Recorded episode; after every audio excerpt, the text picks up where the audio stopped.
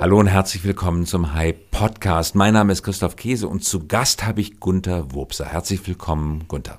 Vielen Dank, Christoph. Und wir haben heute einen ganz besonderen Gast, nämlich einen mittelständischen Unternehmer mit eigener Firma, dritte Generation, geerbt von Vater und Großvater, 500 Mitarbeiter im nördlichen Baden-Württemberg, der das Gefühl hatte, dass Innovation an ihm vorbeigeht und deswegen ausgebüxt ist in Richtung Kalifornien. Und zwar nicht für eine Learning Journey, sondern komplett ein Jahr dort gelebt hat. Er hat wirklich in Baden-Württemberg für ein Jahr seinen Schreibtisch leer gelassen, ist nach Kalifornien gezogen, hat dort versucht, so viel wie möglich technologische Entwicklung aufzusagen, um sein Unternehmen nach vorne zu bringen. Und darüber wollen wir sprechen. Wie kommt man auf eine solche Idee, auf einen solchen radikalen Schritt und was hat es gebracht?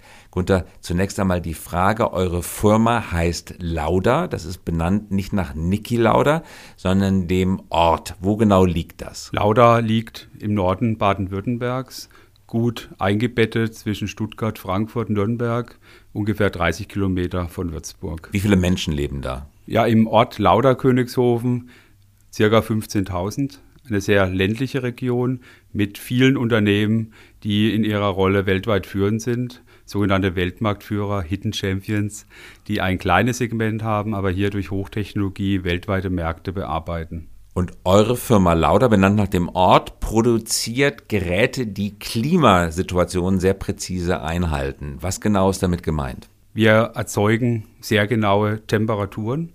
Damit kann man tatsächlich Umwelt Situationen simulieren, zum Beispiel Alterungsprozesse von Material. Wichtiger Faktor bei Elektromobilität, wie verhalten sich Batterien, wie verhalten sich Materialien, auch gerade eine Boomindustrie für uns. Oder man kann auch Prozesse ermöglichen, wie beispielsweise Verdampfen von Chemikalien bei bestimmten Temperaturen, wie es im Halbleiterbereich wichtig ist. Also ihr produziert Regler, Sensoren, Messtechnik, Steuertechnik. Das ist ein ganz wichtiger Bestandteil. Ich habe auch durch meinen USA-Aufenthalt gelernt, meine Fahrstuhlbotschaft zu formulieren. Und da habe ich mir gesagt, we create temperatures, weil, ha, create, also wir erzeugen diese Temperaturen, wir regeln sie nicht. Äh, wir machen wirklich heiß und kalt von minus 150 bis 550 Grad Celsius. Fahrstuhlbotschaft, ich finde das ja schön, wenn Leute mal den Versuch unternehmen, englische Fachbegriffe Elevator Pitch ins Deutsche zu übersetzen, Fahrstuhlbotschaft. Genau darum geht es uns heute auch. Du hast dann zu einem bestimmten Zeitpunkt, ich glaube, es ist ungefähr drei Jahre her, entschlossen, in die USA zu gehen? Ich bin vor gut zwei Jahren gegangen. Vor zwei Jahren. Der Entschluss war so knapp drei Jahre.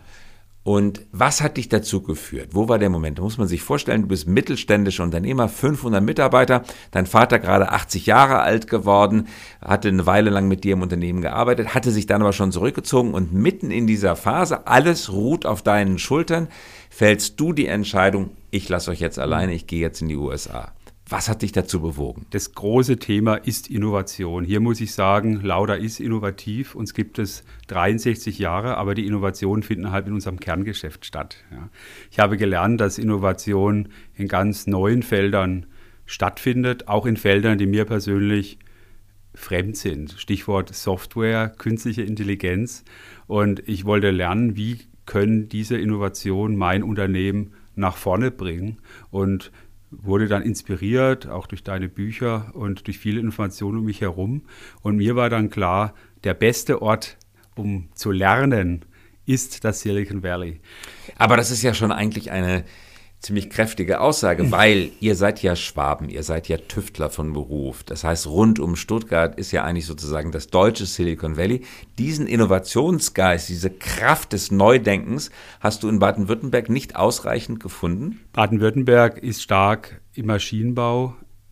Machen wir uns nichts vor. Technologien, die schon viele Jahrzehnte bestehen. Da bin ich auch sehr stolz drauf. Aber es gibt einfach eine Verschiebung zu, zu Daten, zu Software. Hier hatte ich schon das Gefühl, dass meine Region ein bisschen schläft. Das hat man sicherlich im Automobilbereich auch entdeckt, wird momentan sehr stark diskutiert. Vor fünf Jahren habe ich meinen Tesla bekommen und äh, habe gemerkt, das ist ein ganz anderes Auto und es ist wirklich anders wie Mercedes oder Audi, die auch bei uns in der Region produzieren, um nur mal dieses Beispiel zu nehmen. Und es ist auch nicht nur ein Produkt, es ist, wenn Sie wenn du so willst, so ein Geschäftsmodell, äh, was man an Services bieten kann, allein schon äh, durch Daten ein Produkt immer aktuell zu halten, hat mich wirklich fasziniert und da musste ich raus aus unserer Region. Wie haben deine Mitarbeiter, deine Kollegen, deine Mitgeschäftsführer, aber auch wie hat dein Vater darauf mhm. reagiert, dass du gesagt hast, ich gehe jetzt nach Kalifornien? Mein Vater war auch der Erste, den ich überhaupt informiert habe. Das war eine Autofahrt. Meine Mutter war auch dabei und äh, mein Vater hat unwahrscheinlich positiv reagiert.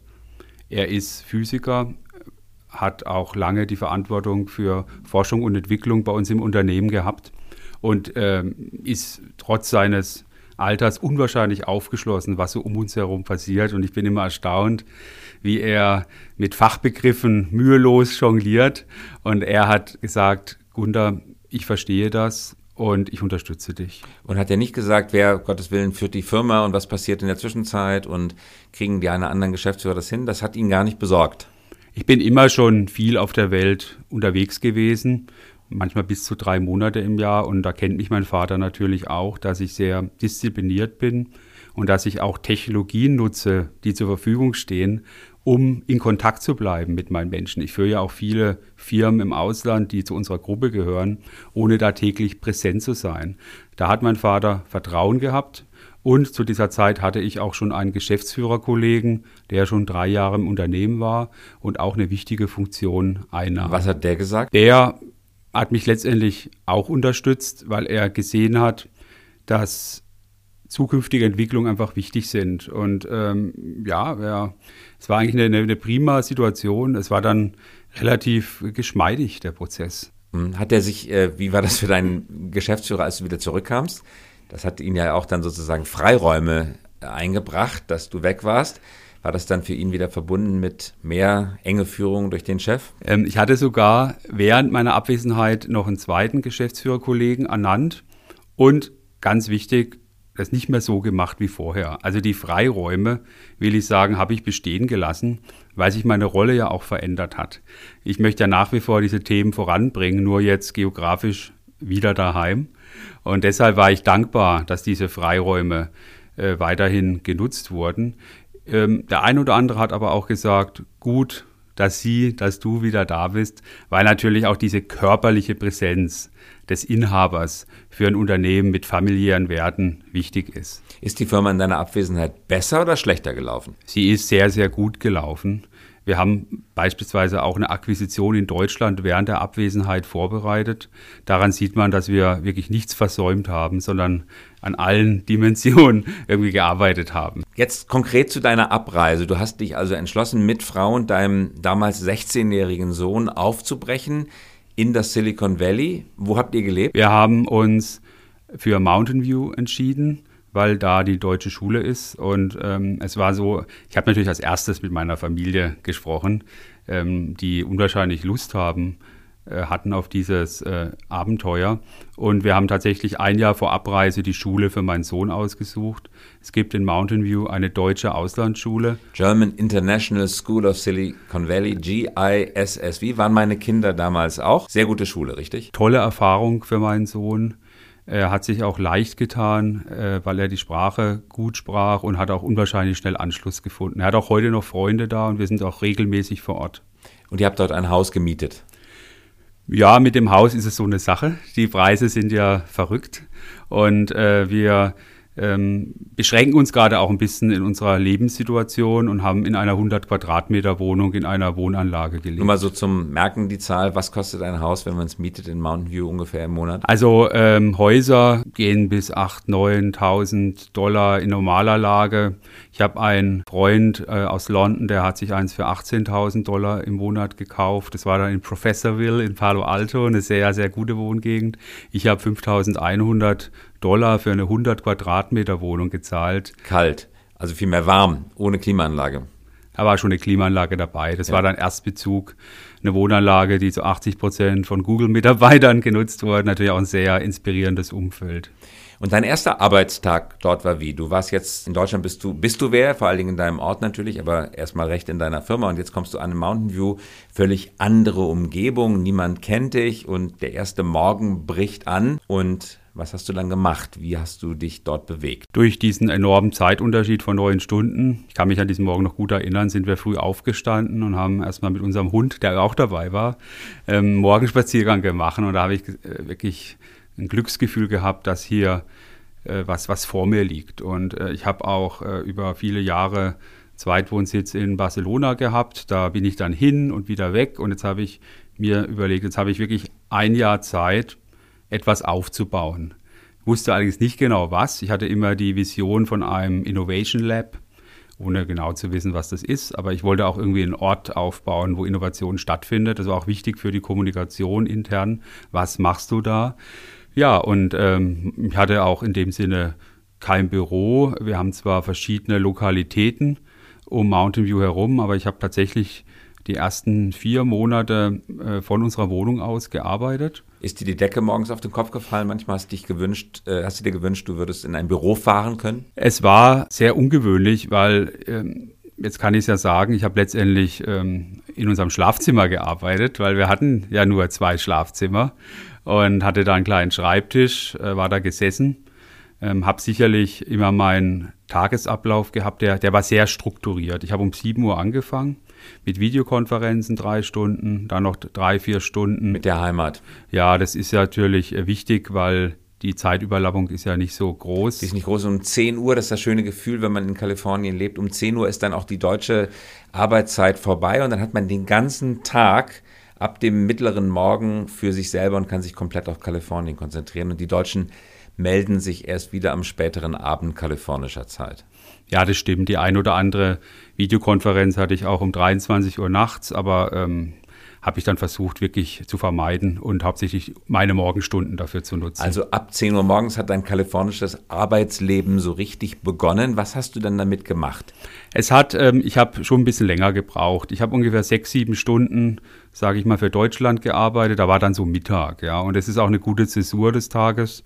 Ich habe dann meine Frau in der Küche getroffen, die hat äh, im anderen Schlafzimmer gearbeitet an ihren Projekten. Dann haben wir eine Kleinigkeit gegessen und dann ging das Abenteuer los. Ähm, also das neue Leben, das hauptsächlich daraus bestand, Kontakte aufzubauen. Und die Kontaktaufnahme hat wie funktioniert? Wie hast du die Leute kennengelernt? mit denen du sprechen wolltest? Hauptsächlich über äh, ein deutsches Netzwerk am Anfang, muss ich sagen. Ähm, äh, auch über LinkedIn, über soziale Medien, über gewisse Veranstaltungen, zu denen ich gegangen bin.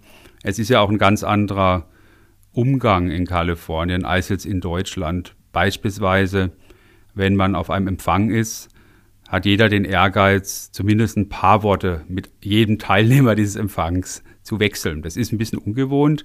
Man ist fast noch mitten im Satz, dann geht der andere schon weg.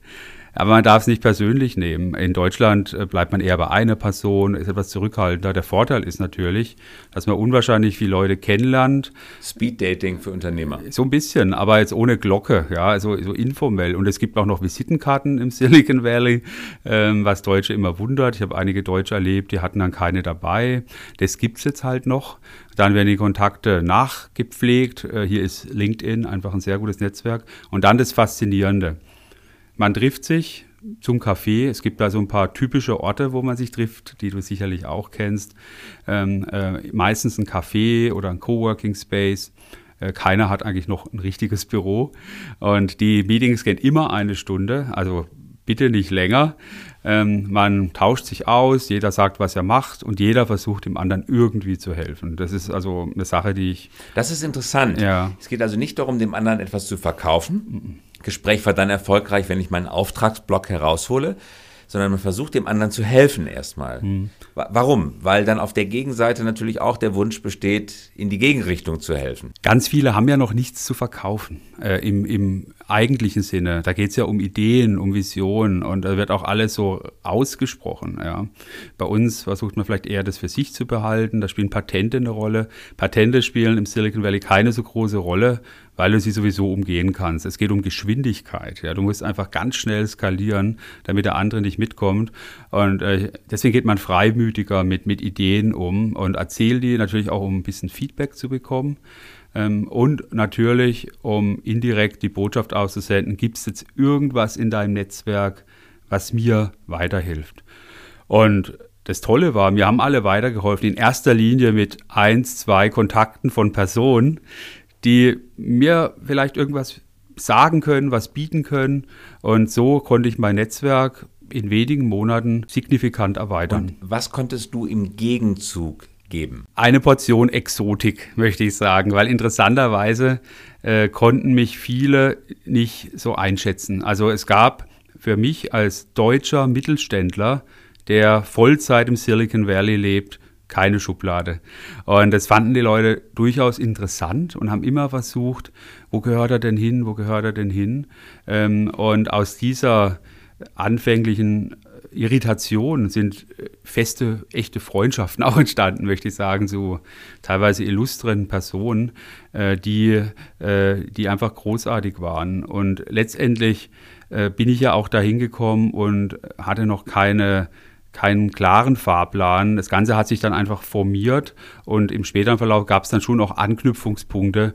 Ähm, Beispiel äh, hatte ich Fragen zu, zu, zu Python, zu einer, zu einer Programmiersprache. Oder ich habe mal eigentlich gesagt, du, äh, Entschuldigung, wie werden denn eigentlich Apps programmiert? Also es sind eigentlich äh, lustige Fragen, aber ich muss jetzt sagen, ich war ich kein Experte. Und dann habe ich aber auch diese Menschen in meinem Netzwerk fragen können. Das Wort Mittelstand, das Konzept Mittelstand ist natürlich auch eine sehr deutsche Erfindung. Nach amerikanischem, nach kalifornischem Ideentum ist das eigentlich nichts weiter als Eigentümerschaft an einer Firma. Und in dieser Funktion des Eigentümers hast du ja doch sehr viel gemein mit den meisten Unternehmern, die ja ihrerseits Eigentümer ihrer eigenen Firmen sind, die bloß das Wort Mittelstand nicht kennen. Da ist tatsächlich eine Verbindung äh, zwischen Startups und Mittelstand. Äh, diese diese Co-Founder oder äh, die, die Eigentümer, die Gesellschafter. Es gibt aber so signifikante Unterschiede. Allein schon die Vorstellung eines Mittelständlers, ein Unternehmen die nächste Generation zu geben, äh, löst doch äh, romantisches äh, Augenzwinkern Ehrlich? aus.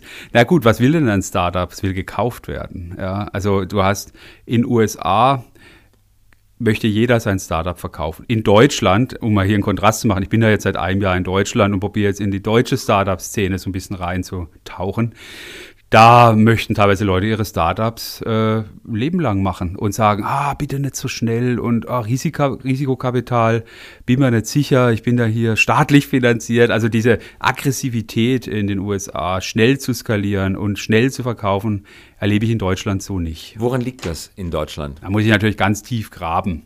Es mag sicherlich äh, kulturelle äh, Wurzeln geben, äh, auch eine gewisse Sattheit in Deutschland. Man merkt ja auch, dass die Zahl der Unternehmensgründungen zurückgeht. Man kann ja auch als Angestellter ein gutes Leben führen. Ja, und. Äh, Aber Moment, Moment, ja. dann lass uns da nochmal nachhaken. weil dein Großvater hat die Firma gegründet, dein Vater hat sie weitergeführt. Sattheit halt hin oder her, aber in den, in den, also vor 65 Jahren etwa, als die Firma gegründet wurde, da gab es diese Sattheit noch nicht. Und trotzdem hat dein Großvater vermutlich den Wunsch gehabt, es sein Leben lang besitzen zu können und an die Familie weitergeben, Sohn, äh, Enkelsohn weitergeben zu können. Das muss ja irgendwie tief in eurer schwäbischen Seele implementiert sein, dieser Wunsch, das Unternehmen besitzen zu wollen auf lange Zeit. Absolut. Und Gestern habe ich meinen besten Freund hier in Berlin zufällig äh, getroffen und er sagte auch, äh, Unternehmer haben so eine, er ist selber äh, Angestellter, Vorstand, Unternehmer haben so eine Getriebenheit. Gell? Und ich glaube auch, ich fand es sehr gut, er erst ein bisschen äh, geschluckt, getrieben da denkt man erstmal von Dritten getrieben. Hat gesagt, nee, nee, du bist aus dir selbst getrieben. Und das stimmt wirklich. Ja. Da gibt's, wenn man wirklich Unternehmer ist, gibt's diese Sattheit nicht. Ähm, da möchte man Neues suchen. Ähm, aber es geht ja wirklich auch darum, dass Generationen von Studenten, Menschen, die vielleicht im guten Angestelltenverhältnis sind, jetzt ein Unternehmen gründen. Und da ist noch ein Unterschied, wenn ich das so sagen darf. Silicon Valley hat eine unwahrscheinliche Migration äh, aus anderen Ländern. Ja, da gibt es ein paar Problemchen. Haben ja auch einen äh, Präsidenten, der in Kalifornien nicht sehr angesehen ist. Und ähm, es hindert aber nicht daran, dass Menschen aus anderen Ländern hier reinströmen und es natürlich auch wissen wollen, teilweise auch studiert haben mit hohen Schulden und jetzt ihr Startup gründen möchten. Das finde ich schon sehr, sehr hungrig. In Berlin erlebe ich allerdings auch, dass Menschen aus anderen Ländern nach Berlin kommen, um hier ihr Startup zu gründen. Finde ich unwahrscheinlich faszinierend. Hast du in Mountain View denn mit dem Gedanken gespielt, deine eigene Firma zu verkaufen? Du darfst es sagen, wir sind unter uns. Ja, ich weiß, wir sind unter uns und ich schaue dir gerade auch ganz tief in die Augen. Ich habe mich neu für meine Firma entschieden. So Aha, möchte ich sagen. So wie eine zweite Ehe. Lass uns nochmal heiraten, liebe Firma, weil wir sind doch eigentlich glücklich miteinander. Ich habe mit meiner Firma wöchentlich Rendezvous. Ja. Ich habe einfach festgestellt, dass ich so eine tolle Plattform habe, dass ich aus meiner Firma heraus alles machen kann, was mir persönlich wichtig ist. Und das mache ich auch. Ich habe gerade mein erstes Produkt aus dem Innovation Lab und muss überlegen, was ich damit mache. Ich könnte ja auch ein Startup gründen. Ja, und wenn ich jetzt sage, dieser Kontrast Startup, etabliertes Unternehmen, dann hat mich natürlich diese Startup-Kultur gereizt. Ja, aber, aber du könntest doch jetzt unter deinem bestehenden Unternehmen Lauda ein Startup gründen. Das kann dann ja der Firma gehören und man hat dann ja die Option, du hättest ja die Option, es entweder auf Dauer zu behalten, das Startup, oder eben irgendwann mal zu verkaufen oder Mischform, einen Drittgesellschafter mit aufzunehmen, sodass du Eigentümer bleibst, aber trotzdem noch Wachstumsfinanzierung durch drittes Geld möglich wird. Absolut richtig. Genau zu dem Thema habe ich auch einen Kurs an der Stanford Graduate School of Business belegt. Da hieß es äh, so Corporate Entrepreneur, eigentlich ein Widerspruch. Und das waren genau diese Formen, wie man mit Ideen umgehen kann. Und salopp gesagt, habe ich ein Startup gegründet. Ich habe eine eigene Firma in den USA gegründet, die heißt New.Degree Limited Partnership.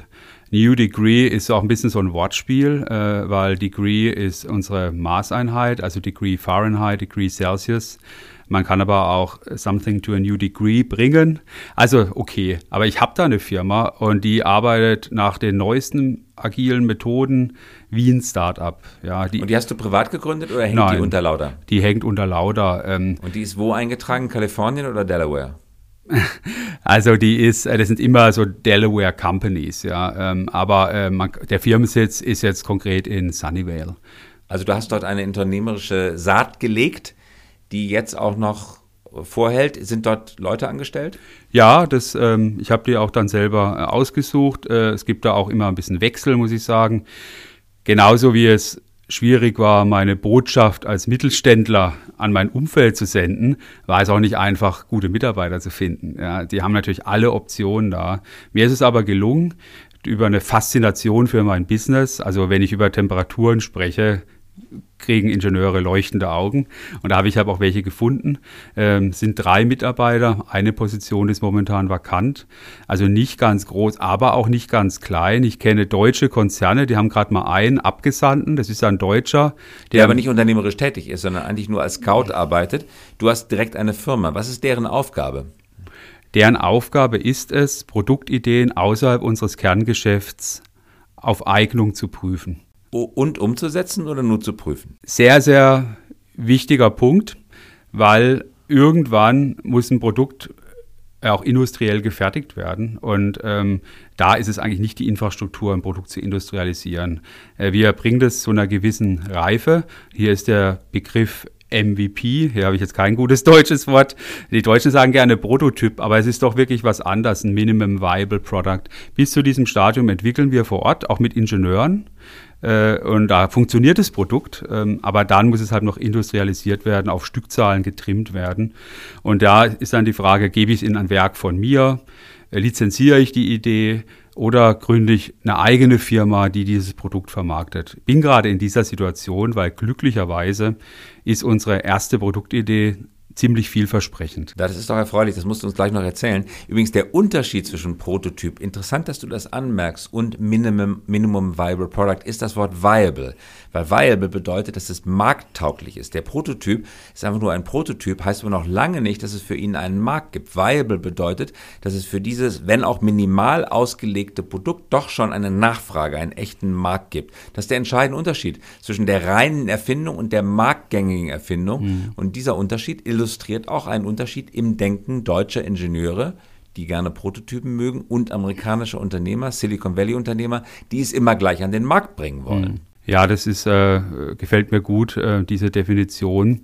Und was für mich auch eine tolle Erfahrung war, dass wir ein Produkt, von dem wir nur eine 3D-Zeichnung haben, schon verkauft haben. Ja. Was ist denn das Produkt? Das Themenfeld ist mobile Temperierung. Ähm, mobil heißt kein Stecker. Temperieren heißt heizen und kühlen. Ähm, das ist also ein Themenfeld, das haben wir so definiert und haben dann in dem Themenfeld versucht, selber Produktideen zu generieren und haben jetzt einen mobilen Kühlschrank erfunden, bei dem Diabetespatienten bei langen Reisen ihr Insulin sicher transportieren können. Das gibt es noch nicht. Ähm, es gibt es gibt ein paar Angebote, die wir als nicht, äh, nicht, nicht sehr gut empfunden haben. Ähm, und es gibt natürlich Möglichkeiten zu improvisieren mit Icepacks. Das ist okay für drei, vier Stunden, aber wir reden hier von Zeiten bis 15 Stunden. Also gerade Langstreckenflüge oder Aufenthalte an Orten, wo es keine Kühlmöglichkeit gibt.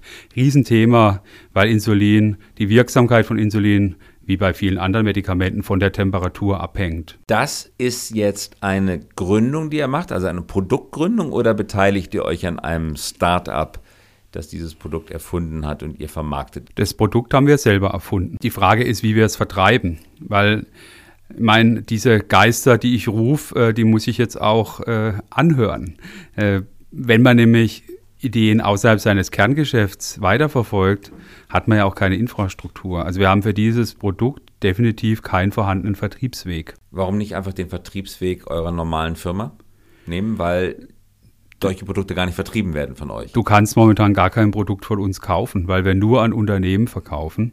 Und hier ist ja der, der Anwender äh, der mögliche Käufer. Also, also es ist B2C, nicht B2B. Ja, äh, man kann natürlich aus B2C auch B2B machen. Das wäre jetzt auch schon eine Lösung, indem ich das Produkt an eine Firma verkaufe, die dann das weiterverkauft. Ähm, aber es ist natürlich auch faszinierend, mal direkt an den Menschen zu gehen. Und ich liebe auch den Menschen.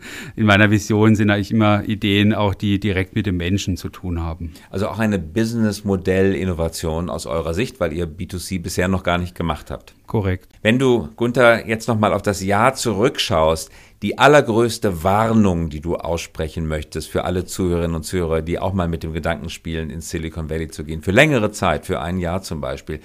Was sollte man auf gar keinen Fall tun? Während der Frage habe ich an die Warnung gedacht, gehe nicht eine Woche in Silicon Valley und meine es zu verstehen. Du hast es so formuliert, wenn man wirklich ein Jahr geht.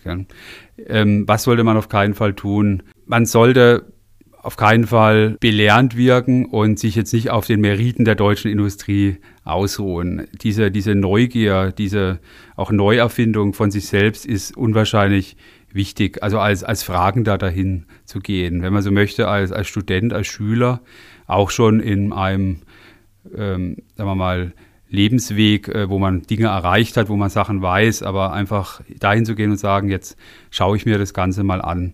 Was auch äh, wichtig ist, die Dinge selber zu erleben. Also nicht nur anderen zuzuhören, die das wieder interpretieren, sondern da auch mal einzutauchen in diesen Accelerator zu arbeiten, ja, mit, mit Startups zu sprechen, die Startups zu besuchen. Also das finde ich wirklich, wirklich großartig. Das heißt, so, eine, so wirklich so ein tiefes Eintauchen ist schon super. Ob jetzt jeder das will, für ein Jahr dahin zu gehen, sei mal dahingestellt.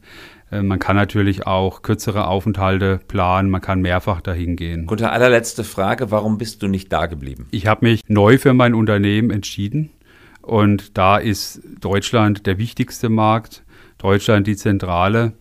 Und es wäre auch jetzt nicht so einfach gewesen, da mit Sack und Pack äh, in Silicon Valley zu ziehen, muss ich jetzt auch sagen. Ich habe zwar ein, ein, Visum, das ein lebenslang gültig ist, aber es gibt da noch andere äh, Sachen zu bedenken, gerade die in Verbindung mit, mit Firmen stehen. Es war für mich tatsächlich nie eine Option, da zu bleiben. Ähm, aber diese Welten irgendwie zu kombinieren. Für mich selbst, aber auch für mein Unternehmen. Wenn man so möchte, das Beste aus verschiedenen Welten. Und seitdem ich wieder in Deutschland bin, stelle ich halt auch fest oder lerne die Vorteile Deutschlands neu kennen, die natürlich auch äh, zahlreich sind. Ja. Und äh, gerade diese, diese Dinge zusammenzubringen und für mein mittelständisches Unternehmen zu nutzen, treibt mich jeden Tag an. Das war ein wunderbares Schlusswort, eine spannende Erlebnisreise, die du hinter dich gebracht hast. Gunther Wobser, herzlichen Dank fürs Kommen. Hat mir großen Spaß gemacht, lieber Christoph. Vielen Dank. Und das war der Hype Podcast. Wir hören uns wieder in der kommenden Woche. Wenn Sie möchten, Ihnen ein schönes Wochenende.